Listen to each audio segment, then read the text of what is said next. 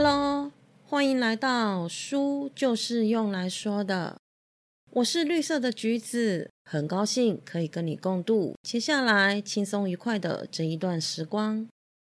这一两天，我重新回顾了一下频道的内容，发现关于日本的小趣闻。我们谈了关西和九州，竟然把关东给忘了耶！所以今天我们就一起来聊一聊吧。关东是指日本本州中部偏东平太平洋的地区，以东京为中心，所以我们就先从东京开始吧。你知道东京都内最古老的寺院是哪里吗？就是有着红色大灯笼和大草鞋的浅草寺。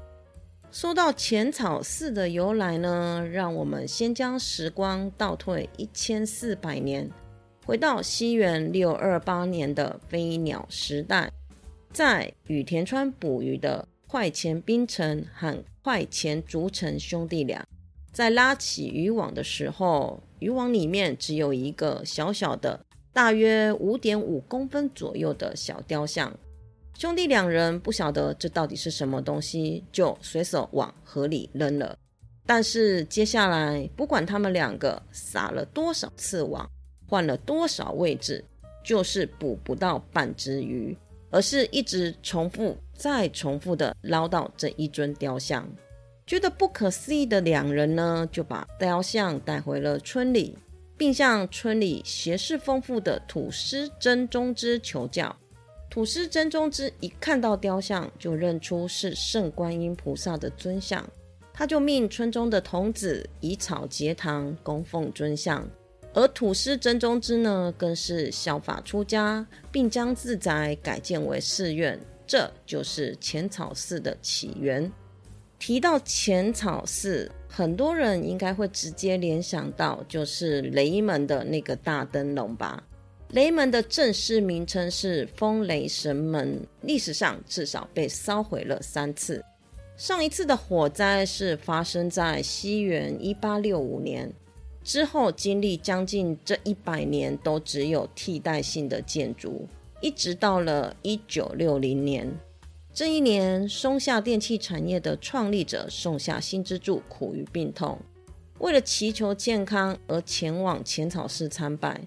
之后呢，松下新之助的病很神奇的治好了。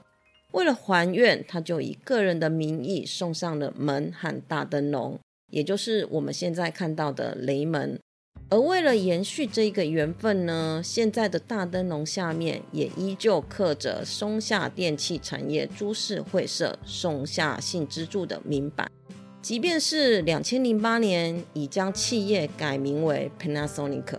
但这里仍旧维持着松下的名号，写着“雷门”两个字的灯笼最早出现在一七九五年，而现在雷门的大灯笼呢，高有三点九公尺，直径是三点三公尺，重量更是高达了七百公斤。灯笼的骨架是用京都丹波地区所栽的竹子所制，而外框上的纸是以福井县产的一种桑科植物为原料，使用了将近三百枚粘贴而成的，可谓是百分百的日本原产灯笼。而这个大灯笼呢，在遇到台风或是浅草神社举行三社祭的时候，就会往上折叠收起来哦。那你有没有注意过？在雷门的大灯笼上面有挂着一块刻有金龙山的牌子呢。根据传说，当快钱兄弟捞起雕像时，一夜之间当地就冒出了上千棵松树。三天以后，一条金鳞之龙从天而降，遁入松林间，消失无踪。这个祥瑞之兆呢，让浅草寺的山号就叫做金龙山。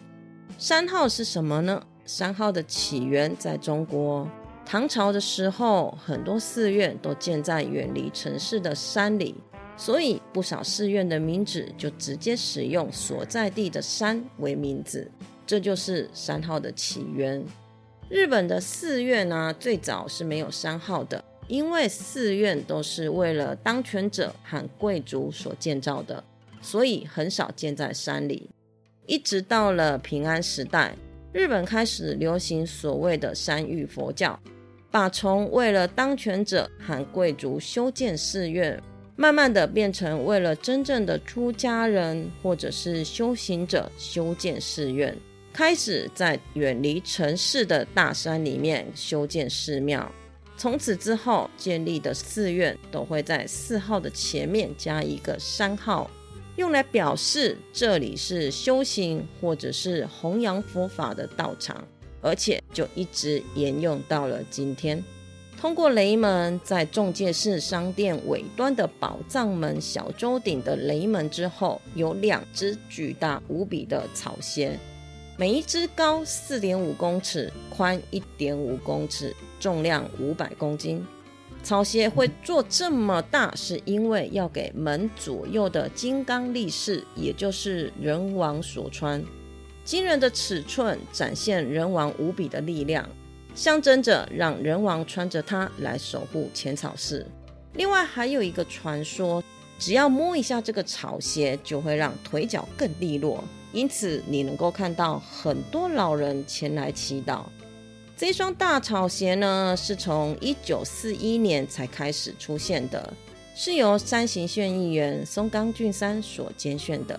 现在我们看到的大草鞋是两千零八年挂上去的第八代了。一般我们在参拜完神社以后，会通过抽签来占卜吉凶。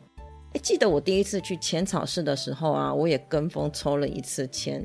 结果你知道吗？我抽到了一张大凶，哎，不知道是错觉还真的是真的。回来之后，不管是工作运还是爱情运，真的是有够差。从此之后，不管再去哪一个神社，我都没有了再抽一次签的勇气了。但是有一个地方的神签是没有显示吉凶的，而是和歌，那就是明治神宫。明治天皇夫妇生前喜欢咏唱日本的和歌，和歌呢是从中国古代的乐府诗发展而成的，是日本独有的韵文形式。因此，签上只写了五句体的诗，是名副其实的强西哦。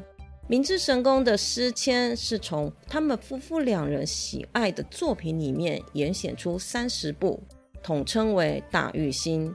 用诗来启发参拜者的心灵。明治神宫是为了祭祀明治天皇夫妇，耗费了极大的人力，在一九二零年完工的。同一年一起完工的还有表参道。这条道路有着特别的角度设计，会让冬至这一天的日出能够完美的从道路的中央笔直的射向明治神宫，让表参道成为太阳之道。事实上，所有通往神社或寺院的道路都会被称为参道，意思是信徒参拜的道路。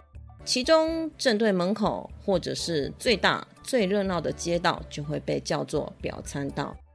一九二一年时，表参道两旁总共种植了两百棵榉树，希望透过榉树春夏繁茂、秋冬枯枝的四季变化。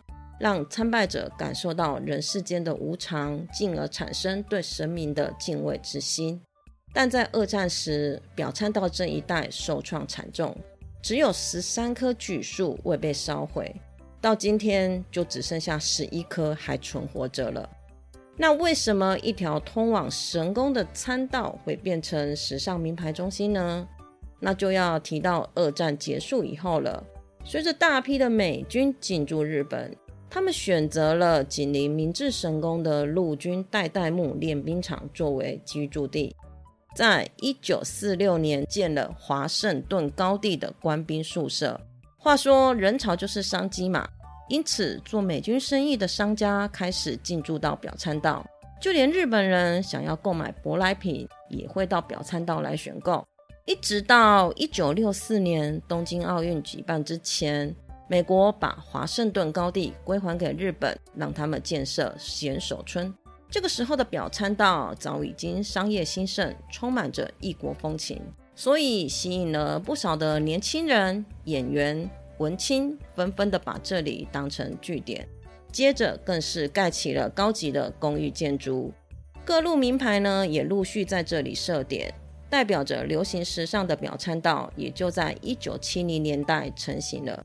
有时候会觉得生活平淡无趣，想要寻找一点点刺激与不同。我觉得旅行是一个很好的开始，从已知跨向未知，跳出平日生活惯有的模式，可以简单的练习跳出舒适圈，更可以在途中重新找到生活的乐趣。谢谢你今天的收听，你的追踪是我成长的养分，动动手指让我可以慢慢的长大。希望今天的内容可以给你一点点新的想法。我们下次见，拜拜。